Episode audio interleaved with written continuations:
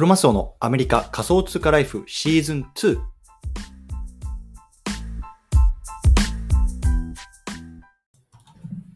皆さんおはようございます。アメリカ西海岸在住のクロマスオです。今日は5月の6日金曜日の朝ですね。皆さんいかがお過ごしでしょうか？今日も早速聞くだけアメリカ仮想通貨ライフ始めていきたいと思います。よろしくお願いいたします。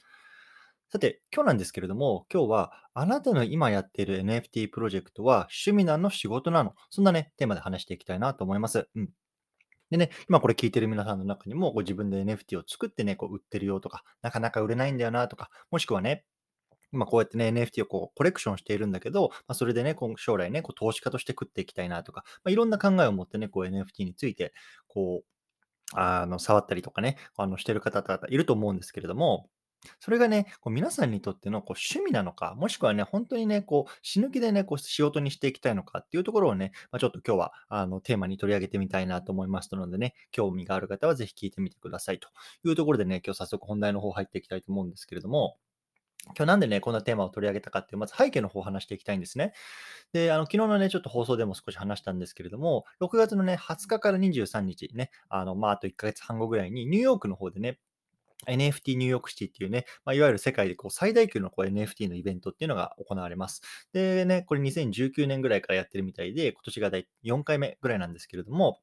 去年は大体ね、まあ、そのイベント自体もね、もう5000人とか5000人強ぐらいか、なんか来たらしくて、もう本当年々大きくなっていくような、まあ、ショーらしいんですよね。うん。で、今回ね、まあ、僕もこんあのそれにこう参加しようかなと思って、昨日こう、ホテルとか、まああとはね、そういうこうエントランスのね、フィーとかっていうのをこういろいろ手配して、多分大体こうね、えっと、いろんなこう諸経費含めてこう2000ドルぐらいね、あのかかるんじゃないかなと思ってるんですね。うん。で、昨日ね、その話をこう、妻にしたんですよ。うん。ちょっとあの、来、来月、あの、ニューヨークの方に行って、こういう NFT の、あの、イベントの方に出てこようかなと思うんだ、と。ちょっとこれぐらいの費用かかるんだけど、っていうような話をしました。で、まあ、大前提としてね、まあ、あの、これもちろんご家庭いろいろあると思うんですけれども、うちはね、その、まあ、完全にこう、あの、夫婦、別財布というか、まあ、お互い共働きなので、まあ、あのもちろんね、その共同でね、こうなんか生活費とか子供の養育費みたいなのを払うんですけど、まあ、基本的にはね、まあ、その残った手残り分みたいなのはこうどう使うとね、まあ、お互いそのあんまり全然干渉しないようなね、まあ、あのにしてるんですけれども、まあ、一応ね、まあ、やっぱり2000ドルってそこそこ大きいあの出費じゃないですか。だから、まあ僕もね、こう妻の方に、まあ、ちょっとこうこうこういうようなあののに出てくるから、まあこれぐらいの出費があるから、みたいな話をポンとしたんですよね。うん。でそしたらね、あの冒頭のこのテーマですね、まあ、それをね、趣味なのか仕事なのか、どっちなんだっていうね、あの問いをね、こう問いかけられたんですよね。うん。で、僕はあの結論から言うと、まあ、あの将来的に仕事にしていきたい本気なんだっていうところをね、あの回答しました。うん。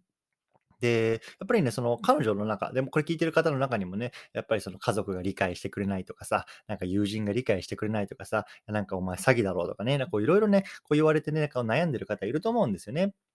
ね、僕もどっちかっていうとそっちの部類で、まあ、あの、妻とかね、やっぱり家族は全然この僕がこうクリプトとか NFT とかっていうところにね、少しこう傾傾倒してることにか関してね、まあ、あんまり良くないと、よく、よく思ってないというか、そんななんかこう一過性のね、なんかブームに乗っかって、なんかまた、ね、詐欺られて、ね、資産を失うだけじゃないの、危なくないのってか、まあ、ほん、多分それはね、すごく一般的な反応だと思うんですけれども、まあ僕、うちのね、あの、うちも まあそういうような感じなんですよ。うん。でやっぱり妻が言うには、まあまあ、あの、なんだろう。やっぱりこうやってこうみんなでワイワイやってるのが、まあ、すごくその遊びに思えてならないと。なんかね、この中学生みたいな、なんかその、なんだろう。全く現実を見てないんじゃないかっていうようなところをね、まあ、彼女は言うわけですよね。うん。で、まあ、確かにそれってすごく、あの、まあ、一理あると思うんですよね。やっぱり、まあ、あの変な話ね、全然僕にたくとってもね、今このやってることとかって別にね、それで食ってきてるわけでもないし、ね、それでお金を生んでるわけでもないので、まあ確かにその外から見たらね、なんかこう中学生がね、なんか、大きなね、夢を語ってね、なんか、あの非現実的でアホらしいことをやってるっていう風にね、こう見えるっていうのはね、まあ確かにまあ分からなくはないなと思うんですけれども、やっぱり、あの、そこに対してね、こう自分自身がどう思うかっていうのが非常に大事かなと思ったんですよね。で、やっぱり僕がその質問をされた時に、いや、僕はもう将来これで食っていきたいんだと。もう今の仕事は、あの、3年ぐらいでこう辞めて、これで一本立ちできるようにしていきたいってところを、まあ、明確に言えたっていうのが多分ね、僕にとっての本当に心から、なんだろう、この今のプロジェクトとかやってることっていうのを楽しんでるのかなって、やっぱり改めてね、こう客観的に見て思ったし、それで、なんかこう自分で食っていきたいっていうところを本当に改めて思ってるんだなっていうところを思ったので、そう、皆さんもね、これ自分に自答、なんだろう、自問自答してみるっていうのが非常にね、面白いなと思い、いいのかなと思いました。うん。ね、今やってるあなたのプロジェクトがね、こう趣味なのか、それともね、それで本気でね、食っていきたいと思ってるのか、これをね、やっぱりすごく自問自答してみることによってね、やっぱり、なんだろう、その、まあ、やり方とか、なんかアプローチの仕方とかね、あの、変わるのかなと思いました。うん。そう。なので、まあね、本当に、まあ、正直、なんだろう、すごく悔しかったし、うん、まあ、そうだね、悔しかったよね。悔しかったし、正直それに関して何もやっぱり反論できないわけですよね。やっぱり今、さね、さっきも言ったけど、それで別に食ってるわけじゃないし、それでお金を生み出してるわけでもないんで。だからやっぱりね、こうどうしても、どどうやってもね、やっぱりこのね、やってる、今やってることとかっていうのを、これやっぱり3年後、5年後っていうところでね、こうきちんとこう、なんだろう、まあ、いい意味で見返せ見返してあげられるようなね、見返見返すうん、そっか、見返してあげられるようなね、あの風にしたいなと思ってるし、まあ、とりあえず直近で言うとね、やっぱり来月2000ドルの出費があるんで、それをね、きちんとこう、なんだろうな、あの、ペイできるような、あの、活動っていうのをね、こう、していきたいなっていうところ、やっぱり本当強く思ったなっていうようなね、あの一幕だったので、まあ今日はちょっとこういう風に撮っておこうかなと思いました。うん。